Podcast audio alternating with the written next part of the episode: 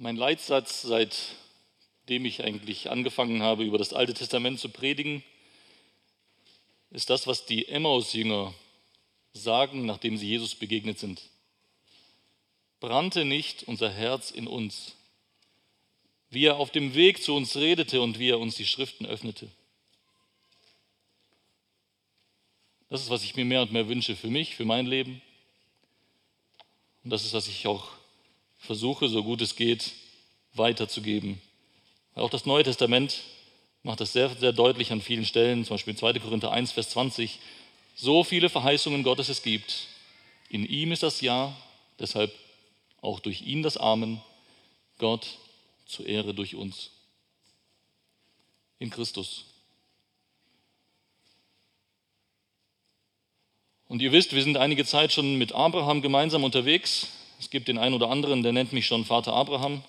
Ich weise das immer weit von mir, ich bin weit davon entfernt. Ähm, aber wir sind gemeinsam unterwegs und wir kennen alle diese Geschichten. Und als ich angefangen habe, hatte ich gedacht, oh, hätte ich doch nicht angefangen. Es gibt so ein paar Stellen, da habe ich mich davor gefürchtet, die zu predigen. Und heute ist eine so einer Stelle. Wir werden uns das gleich gemeinsam anschauen.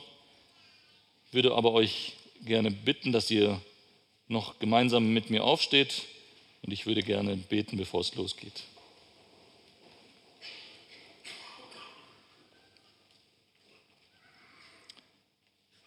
Vater, danke für diese Gelegenheit, dass wir hier sein dürfen, dass wir dein, hört, dein Wort hören dürfen.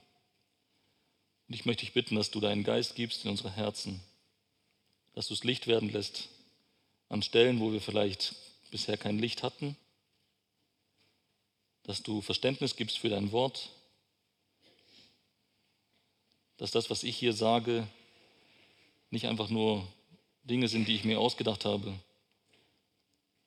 sondern dass es das ist, was du willst. All die Dinge, die ich sage, die dir nicht gefallen, lass sie schnell vergessen werden.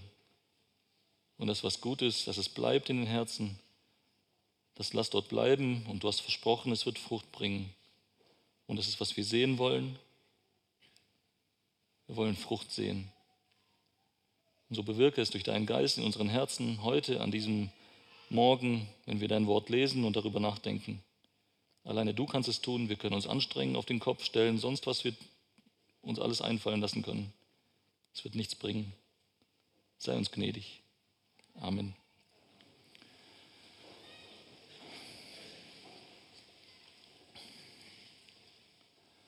1. Mose 19 dürft ihr schon mal aufschlagen. Und wir lesen die Verse 1 bis 29. Und man darf es nicht oft genug betonen, man kann es nicht oft genug betonen. Wir lesen hier das, was in Gottes Wort steht. Es ist nicht etwas, was ich mir ausgedacht habe. Gleich, wenn ich reden werde, wird es einige Dinge geben, da könnt ihr prüfen, aber das ist Gottes Wort. Es steht geschrieben und daran wollen wir uns halten, daran uns ausrichten. 1. Mose Kapitel 19 von Vers 1 bis Vers 29. Und die beiden Engel kamen am Abend nach Sodom, als Lot gerade im Tor von Sodom saß. Und als Lot sie sah, stand er auf, ging ihnen entgegen und verneigte sich mit dem Gesicht zur Erde und er sprach, ach siehe, meine Herren, kehrt doch ein in das Haus eures Knechtes und übernachtet und wascht eure Füße. Morgen früh mögt ihr dann eures Weges ziehen. Aber sie sagten nein, sondern wir wollen auf dem Platz übernachten. Als er jedoch sehr in sie drang, kehrten sie bei ihm ein und kamen in sein Haus, und er machte ihnen ein Mahl, backte ungesäuertes Brot, und sie aßen. Noch hatten sie sich nicht niedergelegt. Da umringten die Männer der Stadt, die Männer von Sodom, das Haus, vom Knaben bis zum Greis, das ganze Volk von allen Enden der Stadt.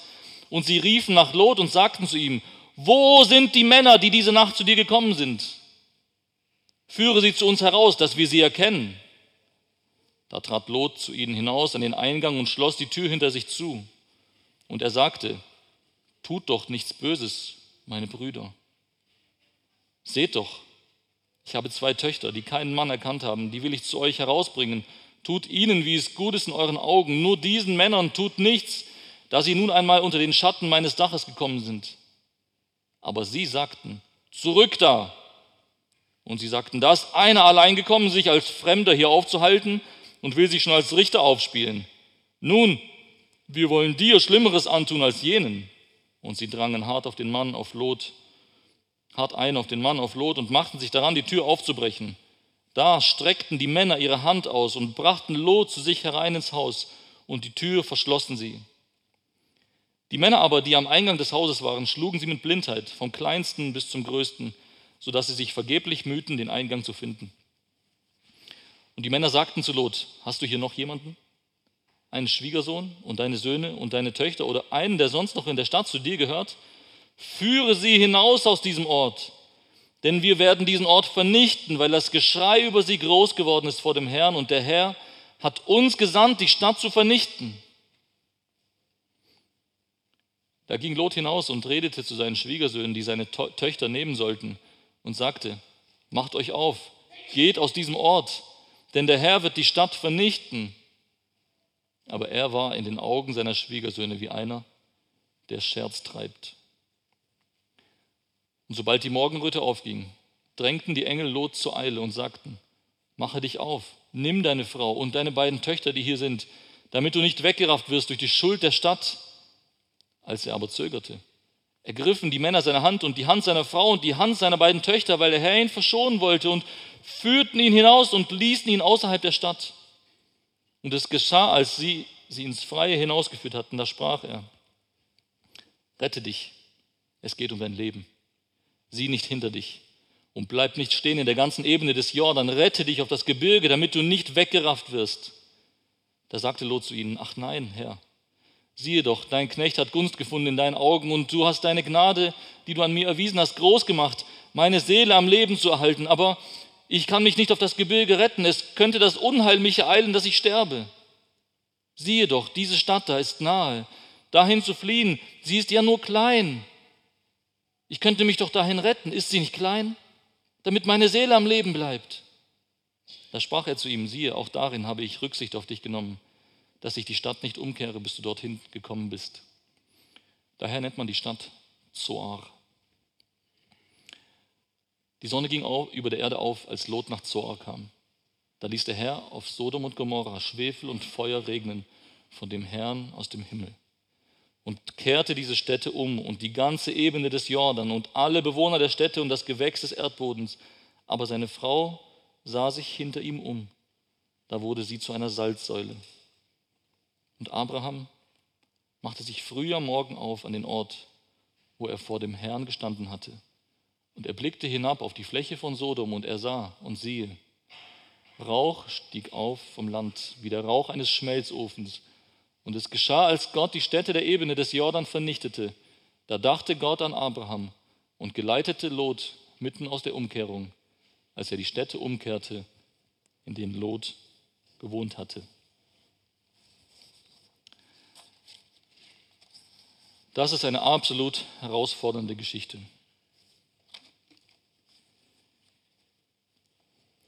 Und wenn ihr euch erinnert, wir hatten uns letztes Mal darüber Gedanken gemacht, was uns diese Szene sagen will, in der Gott und Abraham verhandeln um Sodom und Gomorra. Es geht zu wie auf einem orientalischen Bazar. Sie feilschen von 50 Gerechten runter bis auf 10. Wir haben festgestellt, dass es keinen Gerechten gibt. Wenn es zehn gewesen wären, wären die Städte verschont gewesen. Aber das Neue Testament sagt uns im Römerbrief sehr deutlich, da ist keiner, der gerecht ist.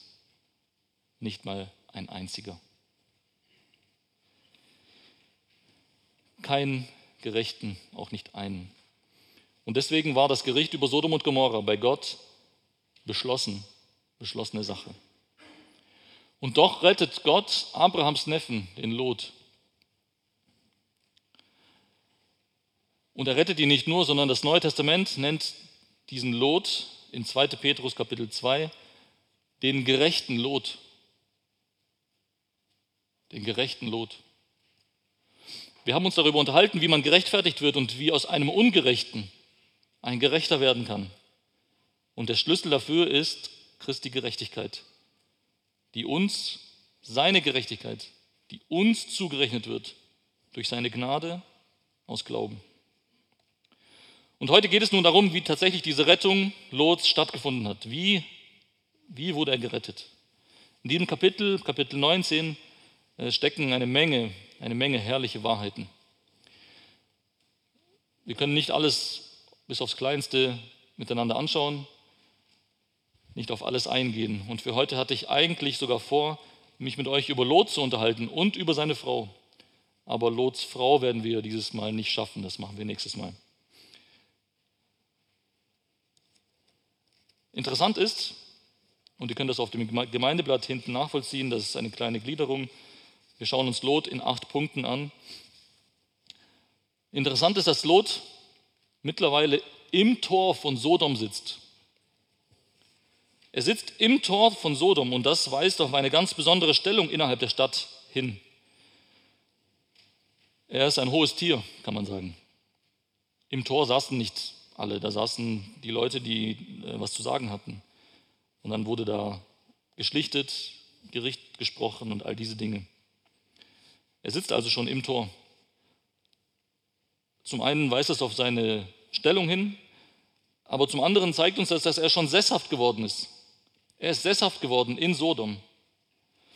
Und während Abraham, und das haben wir in Kapitel 18 noch gelesen, während Abraham noch als Zeichen seines Glaubens immer noch in Zelten lebte, und das können wir im Hebräer 11 nachlesen, weil er nämlich auf die zukünftige Stadt wartete, auf die Stadt, die kommen würde. Also Abraham lebt immer noch in Zelten und Lot ist schon längst ein Einwohner von Sodom geworden, ein Bewohner von Sodom. In 1. Mose 13, Vers 12 heißt es, dass als Lot und Abraham sich trennten, dass Lot immer weiter seine Zelte Richtung Sodom aufschlug. Er hat sich immer mehr angenähert. 1. Mose 13, Vers 12. Und nun sitzt er im Tor und er ist sozusagen ein Teil Sodoms geworden. Und seine tiefe Verwurzelung in Sodom werden wir später etwas genauer angucken. In 2. Petrus 2, Vers 7 bis 8, dort heißt es, und ich werde nur diesen kleinen Teilsatz nehmen, weil der größere Gedankengang ist ein anderer. Hier heißt es über Lot, und wenn er den gerechten Lot rettete, also es geht um Rettung, Gott rettet Menschen, Gott rettet den gerechten Lot, der von dem ausschweifenden Wandel der Ruchlosen gequält wurde denn der unter ihnen wohnende Gerechte quälte durch das, was er sah und hörte, Tag für Tag seine gerechte Seele mit ihren gesetzlosen Werken. Also scheint fast so, als ob Lot gar nicht gerne da lebte. Er quälte sich. Also auf eine Weise war er ein Teil von Sodom und auf eine andere Weise quälte ihn diese ganze Unmoral und diese gesetzlosen Werke. Es war ihm eine Qual. Wie passt das zusammen? Und bitte hebt nicht zu so schnell den Finger und zeigt auf Lot, weil es zeigen vier Finger auf euch zurück. Wir leben in dieser selben Zwickmühle. Wir leben in derselben Zwickmühle. Wir sind in der Welt, aber nicht von der Welt. Auch wir, und ich hoffe, auch euch geht es so und mir geht es oft so, wir quälen uns aufgrund dessen, was wir in dieser Welt sehen und hören müssen. Es ist eine Qual. Wie kann das sein, dass bestimmte Dinge so und so laufen? Also, das geht doch nicht so.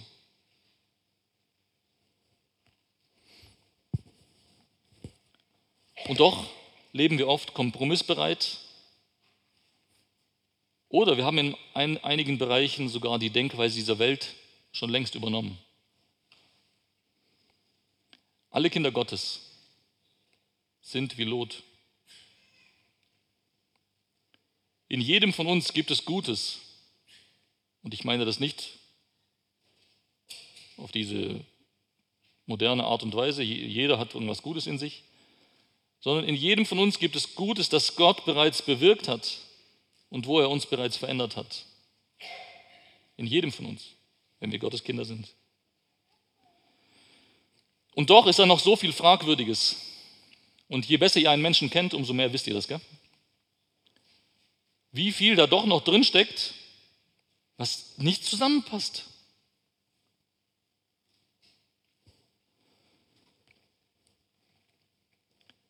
Vieles von diesem Fragwürdigen sehen wir noch gar nicht. Ich bin überzeugt, wenn Gott uns das zeigen würde, wer wir wirklich sind, wir würden sofort tot umfallen von einem Herzinfarkt oder irgendeinem Schlaganfall oder irgendwas. Keiner würde das überleben.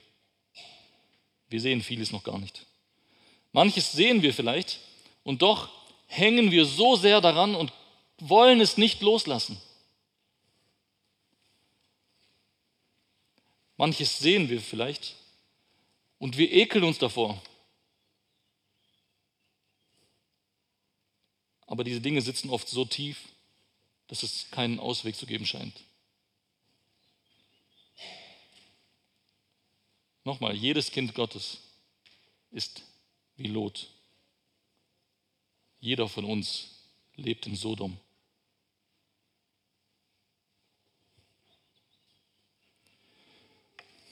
In Vers 2 begegnen wir Lot als einem Gastgeber. Das ist was Gutes, gell? Gastfreundlich zu sein ist gut, oder? Ist das gut? Ja, gell? Es ist gut, wenn man eingeladen wird und es ist gut, wenn man andere einlädt. Beachtet bitte, wie er in Vers 2 diese beiden Männer anspricht. Er weiß noch gar nicht, wer sie sind. Merkt euch die Formulierung. Sie wird gleich noch wichtig sein. Er sagt zu ihnen, meine Herren, meine Herren. Lot ist derjenige, der sie einlädt, der sie bedrängt, auf gar keinen Fall draußen zu bleiben. Bleibt auf keinen Fall draußen. Ich denke, Gott wusste, was er da tut. Ja? Er schickt die zwei Engel und sagt, ihr bleibt bitte schön draußen und wir werden mal prüfen, wie Lot darüber denkt. Er bedrängt sie ja nicht draußen zu bleiben. Er tut es wohl auch deshalb, weil er seine Nachbarn und die Menschen in Sodom sehr genau kennt und für diese beiden Männer das Schlimmste befürchtet. Und seine Erwartungen erfüllen sich übrigens ab Vers 4. Er nimmt sie also mit nach Hause, er bereitet ihnen was zu essen. Merkt ihr den Unterschied zwischen Abraham und Lot? Abraham da war auch diese Formulierung mit Sarah nannte ihn Herr und so weiter. Abraham hat seine Frau beauftragt, das Essen zuzubereiten, ein Teil davon zumindest. Und Lot macht die Sache selbst. Er bereitet ihnen das Essen vor.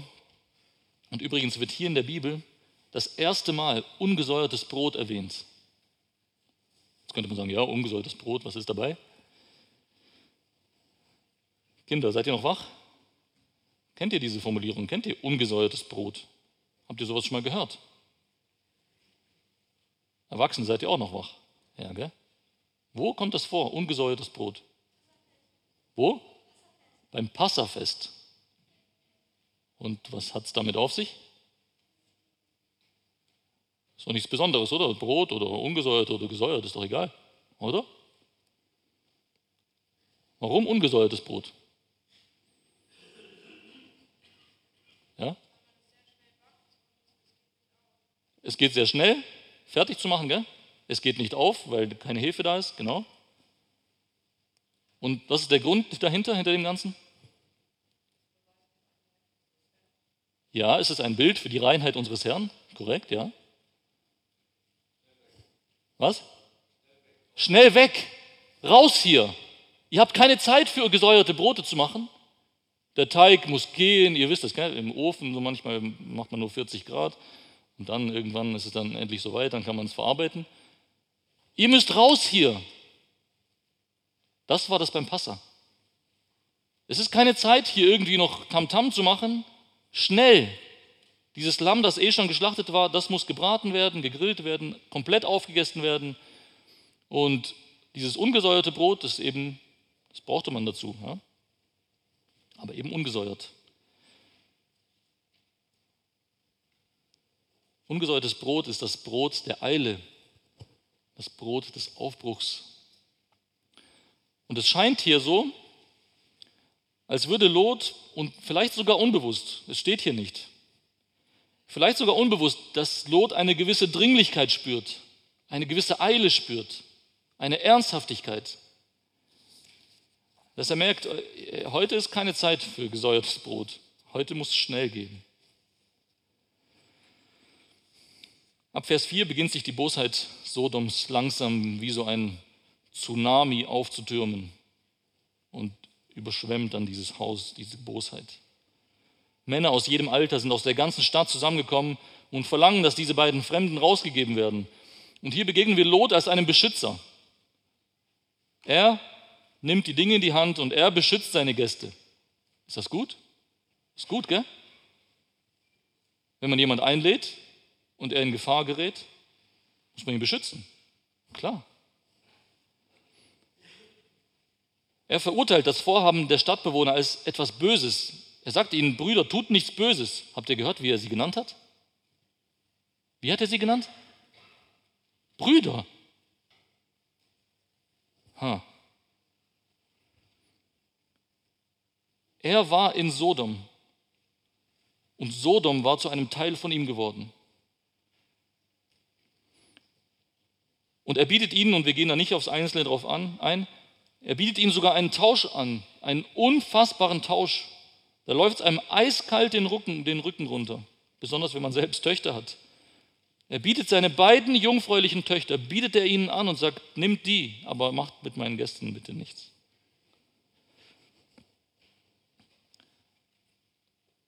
Ob er es wirklich ernst gemeint hat, können wir nicht wissen. Und es gibt viele Vermutungen. Ich vermute, ähm, könnt ihr darüber urteilen, wie ihr wollt. Ähm, ich vermute, dass er es aus purer Verzweiflung gemacht hat. Und er hat ihnen deswegen ein so ungeheuerliches Tauschangebot gemacht, weil er vielleicht gehofft hat, dass die Leute dann merken, ey, warte mal, wir sind hier voll verkehrt. Irgendwas ist hier verkehrt. Ist nur eine Vermutung, steht nicht da. Was aber da steht, ist, dass sie nicht auf ihn hören. Sie gehen nicht darauf ein, anders als zum Beispiel in Richter Kapitel 19.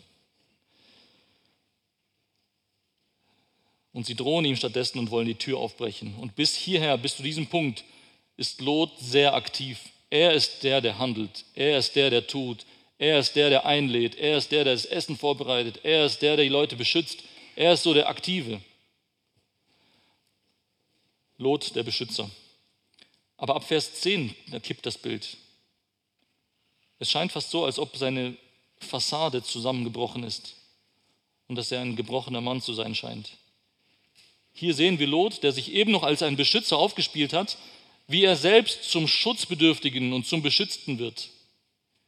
Die Männer, heißt es, ziehen ihn ins Haus, verriegeln die Tür und sorgen dafür, dass die draußen blind werden. Ist übrigens keine normale Blindheit, so die haben halt nichts mehr gesehen, sondern diese Blindheit kommt nur noch ein anderes, ein einziges Mal in der Bibel vor.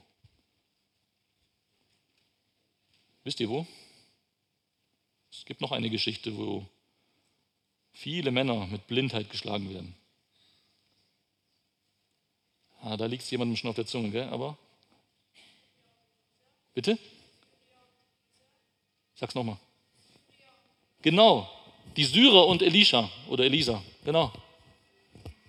Dort wird derselbe Begriff verwendet. Es ist keine normale Blindheit. Andere Blindheit hat einen anderen Namen der, äh, im Hebräischen. Das ist eine ganz spezielle Blindheit. Eine Blindheit, die nicht nur dafür sorgt, dass sie nichts mehr sehen, sondern dass sie total verwirrt sind, gar nicht mehr wissen, wo rechts, links, oben, unten, sonst was ist. Sie wissen nichts mehr. Ein Blinder, der jetzt plötzlich blind wird, der stand eben noch vor der Tür, will die Tür aufbrechen und jetzt ist er blind und weiß nicht mehr, wo die Tür ist. Er weiß doch, hier war doch eben die Tür, dann wird sie jetzt immer noch hier sein. Aber hier heißt es, sie schlagen sie mit Blindheit und sie finden nichts mehr, sie wissen nicht mehr, wo irgendwas ist. Und spätestens jetzt wird klar, das sind keine normalen Männer.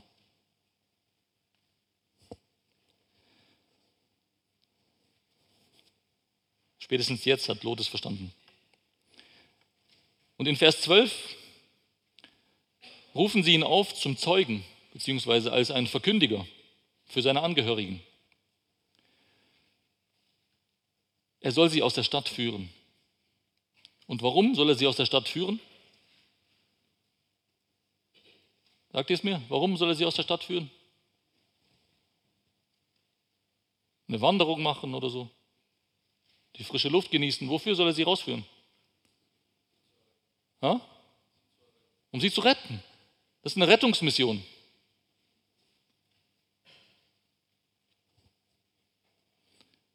Sie schicken ihn auf eine Rettungsmission.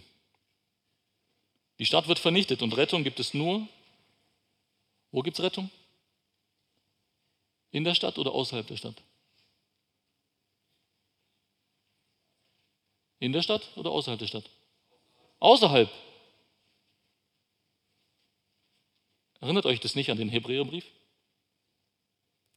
Wo es heißt, dass Christus außerhalb des Lagers starb? Rettung gibt es nur außerhalb des Lagers. Er soll sie hinausführen. Und er geht tatsächlich zu diesen beiden Männern, die wohl seine Schwiegersöhne werden sollten. Da heißt es ja, sie, soll, sie würden seine Töchter nehmen. Ähm, sie waren wohl verlobt. Er geht tatsächlich hin und sagt ihnen, macht euch auf, geht aus diesem Ort, denn der Herr wird die Stadt vernichten. Boah, was für ein Zeugnis, gell? Mutig, mutig spricht er das fest beschlossene Urteil Gottes auf, aus und ruft zur Umkehr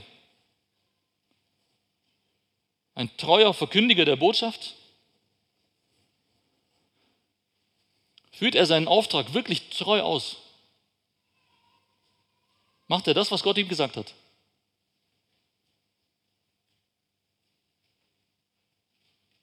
Ja oder nein? Habt ihr es gelesen? Vers 12. Führe sie hinaus aus diesem Ort. Und in Vers 14 sagt er, Geht, macht, macht, dass ihr fortkommt. Macht euch auf, geht aus diesem Ort. Er soll sie führen. Führt er sie? Nein, er führt sie nicht. Er sagt ihnen, geht, geht. Neutestamentlich gesprochen heißt dieser Auftrag sinngemäß, führt sie heraus aus Babylon und führt sie hin zu Christus außerhalb des Lagers. Mehr dazu auch in der nächsten oder übernächsten Predigt. Und was wir oft tun, und verzeiht mir, ich überspitze das bewusst ein bisschen, wir sagen, bekehr dich und dann bist du dabei. Sprich dieses und dieses Gebet und dann bist du dabei. Dann passt es schon. Geschwister, das reicht nicht, das ist nicht genug. Führt sie zu Christus. Führt sie außerhalb des Lagers. Dort, wo wir seine Schmach auch tragen sollen, so heißt es im Hebräerbrief. Tragen sollen und tragen dürfen. Und deswegen ist Lots Zeugnis wirkungslos. Es hat null Auswirkungen. Er war in ihren Augen wie einer, der einen Scherz macht. Überlegt euch mal, er erzählt ihnen was von Gericht. Gott wird die Stadt vernichten. Und bei ihnen kommt es so an, als ob er mit ihnen scherzt. Als ob er Spaß macht. Haben sich noch köstlich amüsiert, haben sich kaputt gelacht und haben sich dann ins Bett gelegt und haben gedacht, oh, schon lange nicht mehr so gelacht. wäre Lot mit gepackten Sachen vor ihrer Tür gestanden. Wäre er nicht so sehr ein Teil von Sodom gewesen, wer weiß. Und auch das ist Spekulation. Vielleicht wäre seine Verkündigung nicht ohne Wirkung geblieben.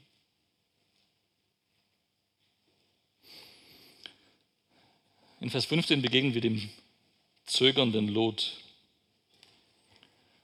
Kurz vorher war er noch bei seinen Schwieger, Schwiegersöhnen oder bei seinen zukünftigen Schwiegersöhnen und hatte sie gewarnt. Er hat ihnen gesagt, Gott wird die Stadt vernichten. Geht. Raus mit euch. Und dass seine Warnung überhaupt keine Folgen gezeigt hat, kann vielleicht auch durchaus daran gelegen haben, dass er selbst gar nicht so recht glaubt, was da geschehen soll. Es scheint so, als ob er selbst es nicht glauben kann.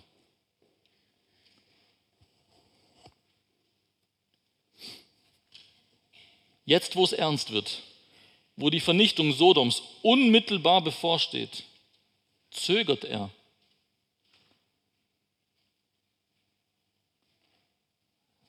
Vers 16. Als er aber zögerte,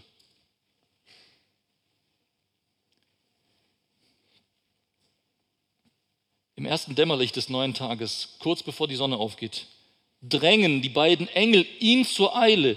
Los geht's, raus hier, gleich geht's los, verlasst sofort die Stadt. Vorher wusste er vielleicht noch nicht, konnte es nur ahnen, wann es losgeht. Jetzt sagen sie ihm, jetzt raus mit euch, jetzt, es geht los. Und er hat nichts anderes zu tun, als zu zögern. Wir kennen die Gründe nicht. Das Neue Testament gibt uns ein paar kleine Hinweise. Und auch dazu vielleicht nächstes oder übernächstes Mal mehr. Und so denke ich, dass er es einfach nicht so richtig glauben konnte. Es war ein Morgen wie jeder andere.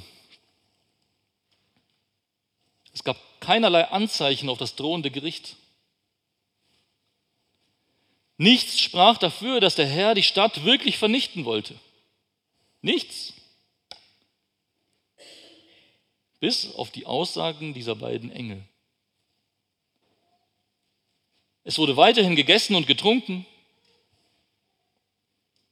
Die Bauern waren unterwegs auf ihre Felder. Der Marktplatz füllte sich langsam und Käufer und Verkäufer feilschten eifrig. Bauarbeiter kamen zusammen, um ihre Aufträge weiterzuführen. Alles war wie immer. Nichts Besonderes. Ein ganz normaler Tag. Und die genannten Beispiele sind nicht aus der Luft gegriffen. Diese Beispiele finden sich genauso in Lukas Kapitel 17. Und auch das werden wir nächstes oder übernächstes Mal etwas genauer anschauen. So, die Engel haben genug gesehen. Sie packten die vier Menschen bei der Hand. Gut, dass es zwei Engel waren, gell? Wie viele Hände haben zwei Engel? Wie viel? Vier, gell? Hätte Gott nur einen geschickt? Gut, dass er zwei geschickt hat, gell? Genau ausreichend. Die packen sie bei den Händen und zerren sie regelrecht raus aus Sodom. Ich glaube nicht, dass sie sehr viel mitgenommen haben. Ich würde fast behaupten, dass sie vielleicht gar nichts mitgenommen haben, bis auf ihre Kleider am Leib. Und in Vers 18 scheint es fast so, als hätte Lot seine Sprache wiedergefunden, aber nicht zum Guten. Er beginnt, um seine Rettung zu verhandeln. Er weiß es besser.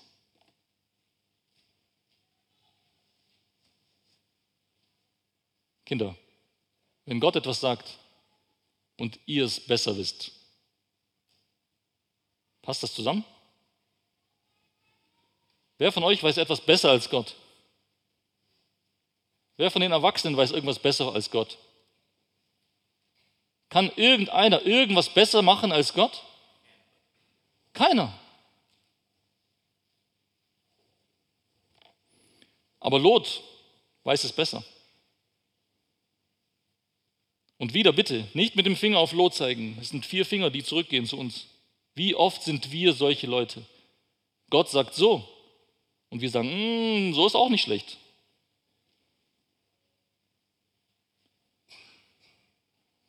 Hier begegnen wir dem Besserwisser Lot. Und wie absurd das ist. Sein Auftrag ist, sich ins Gebirge zu retten, hochzuklettern, irgendwo die Berge hoch. Und er meint, dass er es nicht auf die Berge schaffen wird. Gott sagt ihm, geh auf die Berge, Lot sagt, ich schaff's nicht. Hä, hat Gott irgendwas Unmögliches von ihm verlangt? Hat Gott etwas gesagt, Lot, spring zum Mond? Nein, er hat gesagt, geh auf die Berge. Und wenn Gott sagt, geh auf die Berge, dann wird es genug Zeit geben, auf die Berge zu gehen. Lot sagt, nee, ich schaffe es vielleicht nicht. Er fürchtet, schaut nach, das Unheil könnte mich dort einholen. Hä? Gott hat doch geschickt, dass du gerettet wirst und du denkst, das Unheil wird dich einholen? Wie passt das zusammen? Das geht doch nicht. Er widersetzt sich dem Plan Gottes und feilscht um einen anderen Ort der Rettung. Und ganz interessant ist, er sagt nicht, ich gehe auf einen anderen Berg oder ich gehe da in die Wüste hinter dem äh, See, das war ja damals noch ein See und kein totes Meer. Ich gehe da woanders hin. Ähm, er sagt, nee, nee, ich will in diese Stadt da. Hat Lot auf die zukünftige Stadt gewartet? Nee, der wollte hier schon eine Stadt haben. Aus Sodom raus, okay, aber ich brauche immer noch eine Stadt, bitte. Ich will weiter in einer Stadt leben, nicht wieder in die Wildnis. Da, dieses kleine Städtchen, Zoar, das ist doch nur so, das ist doch nur so klein. Und er sagt es zweimal, das ist doch nur eine, eine kleine Stadt, das ist, doch, das ist doch nicht schlimm, Gott. Ob das wohl ginge? Und sein Vorschlag wird noch absurder, seine Besserwisserei wird noch absurder, wenn man ganz aufmerksam mitgelesen hat und konsequent die Schlussfolgerung zieht. Habt ihr Vers 17 und äh, 17 bis 19 aufmerksam gelesen? Und wir schauen nochmal hin. Ich versuche es zu betonen beim Lesen, sodass ihr es leichter, leichter sehen könnt. Vers 17 bis 19. Und es geschah, als sie sie ins Freie hinausgeführt hatten, da sprach er, rette dich, es geht um dein Leben. Sieh nicht hinter dich und bleib nicht stehen in der ganzen Ebene des Jordan. Rette dich auf das Gebirge, damit du nicht weggerafft wirst. Da sagte Lot zu ihnen, ach nein, Herr, siehe doch, dein Knecht hat Gunst gefunden in deinen Augen und du hast deine Gnade, die du an mir erwiesen hast, groß gemacht, meine Seele am Leben zu erhalten. Aber ich kann mich nicht auf das Gebirge retten. Es könnte das Unheil mich ereilen, dass ich sterbe.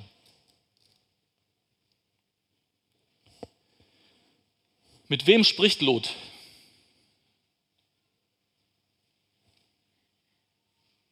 Seht ihr das? Oder sehe nur ich das? Ich hoffe, dass ihr es auch seht, weil es ist dann auch ein bisschen eine Bestätigung. In Vers 17 findet für diese ganze Geschichte ein ganz entscheidender Wechsel statt. Und ihr könnt später in meiner Bibel nachschauen. Ich habe verschiedene Farben da. Hier fängt die Geschichte an und hier ist ganz viel Gelb. Gelb sind immer, wenn die beiden Engel genannt werden.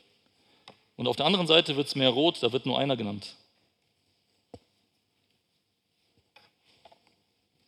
Vorher hieß es die ganze Zeit, sie, sie, sie zogen ihn herein, sie schlugen sie mit Blindheit, sie sagten zu ihm, sie nahmen sie an den Händen und führten sie hinaus. Und jetzt heißt es plötzlich, da sprach er. Wer ist dieser er? Plötzlich ist da ein Dritter.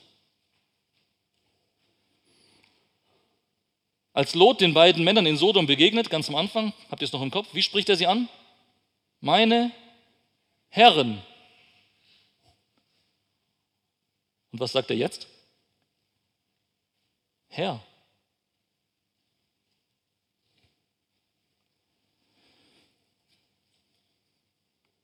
Wer ist dieser Dritte?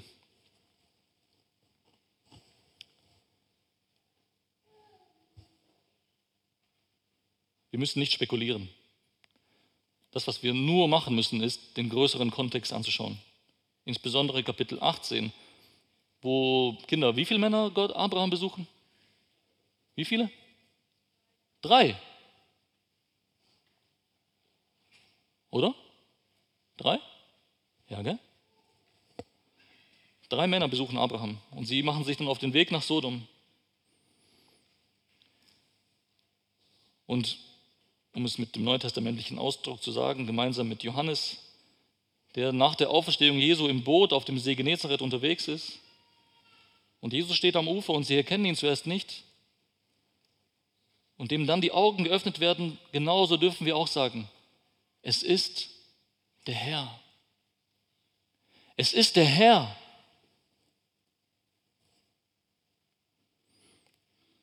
Vielleicht seid ihr noch skeptisch. Kennt ihr irgendeine Stelle in der Bibel, wo es heißt, dass Engel Gnade an Menschen erweisen? Oder dass Menschen Gunst finden in den Augen eines Engels?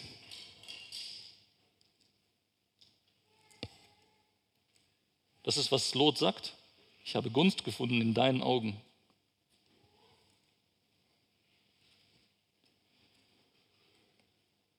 Gibt es irgendeine Stelle in der Bibel, wo unsterbliche Seelen durch Engel am Leben erhalten werden? So, das gibt es nicht. Freunde, es ist der Herr. Lot spricht mit Gott persönlich. Und da, wo Abraham mit Gott um die Verschonung der Gerechten in Sodom und Gomorra feilschte, da feilscht Lot mit Gott um die Bedingung seiner Rettung.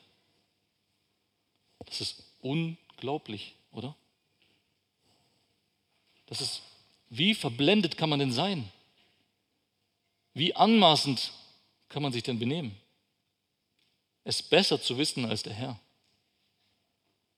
Und denkt daran, ne? nicht mit dem Finger zeigen. Das verurteilt euch selbst. Wir sind das. Wir sind diese Menschen. Kommen wir zum letzten Punkt, zum geretteten Lot. Und jetzt eine persönliche Frage. Eine persönliche Frage. Würdet ihr Lot retten? Denkt kurz darüber nach und dann hebt bitte eure Hand, wenn ihr ihn retten würdet. Würdet ihr ihn retten?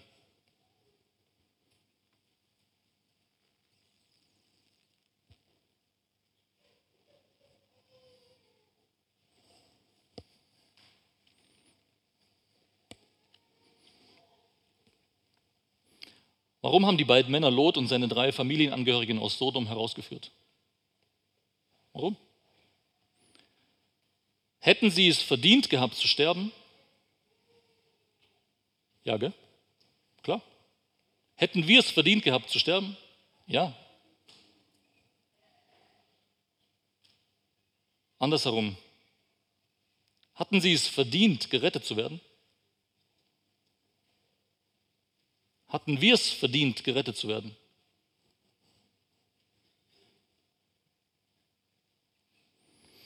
Lot hat als Oberhaupt der Familie gezögert bis zur letzten Sekunde.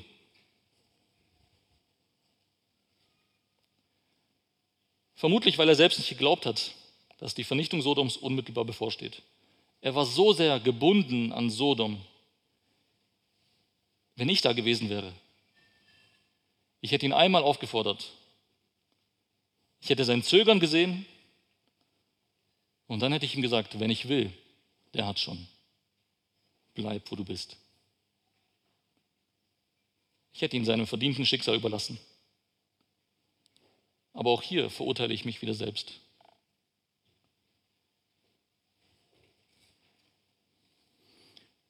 Warum rettet Gott diesen Mann Lot?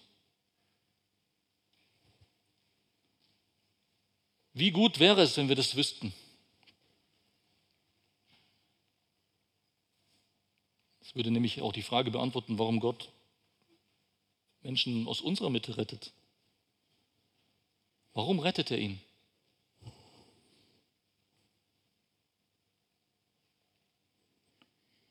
Und damit kommen wir zum Schluss und zum absoluten Schlüsselvers in Lots Leben und in diesem Abschnitt. Habt ihr gesehen, was in Vers 16 steht? weil der Herr ihn verschonen wollte.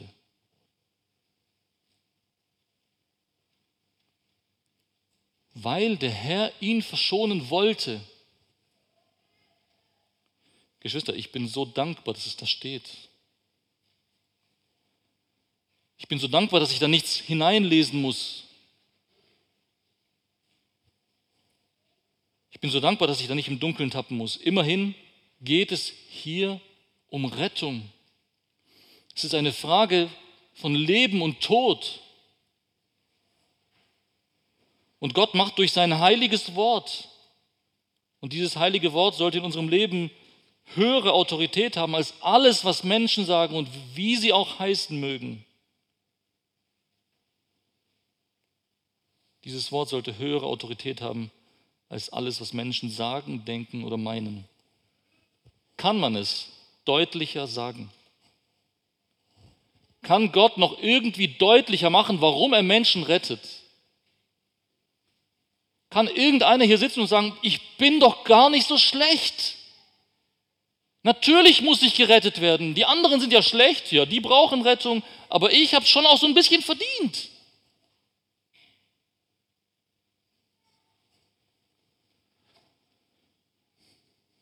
Kann Gott noch irgendwie deutlicher machen, warum er Menschen rettet? Weil der Herr ihn verschonen wollte.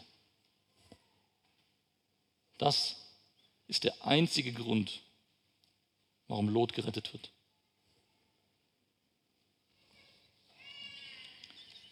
Eine andere Frage, die ihr in eurem Herzen beantworten dürft, braucht niemand die Hand heben. Wer von euch würde sich selbst retten? Wer hat es verdient, gerettet zu werden?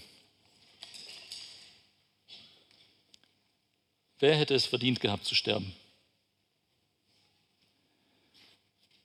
Wenn ihr zu Christus gehört, warum werdet ihr dann trotzdem gerettet? Und damals wie heute lautet die Antwort, weil der Herr ihn oder weil der Herr sie verschonen wollte. Ihm allein die Ehre. Amen.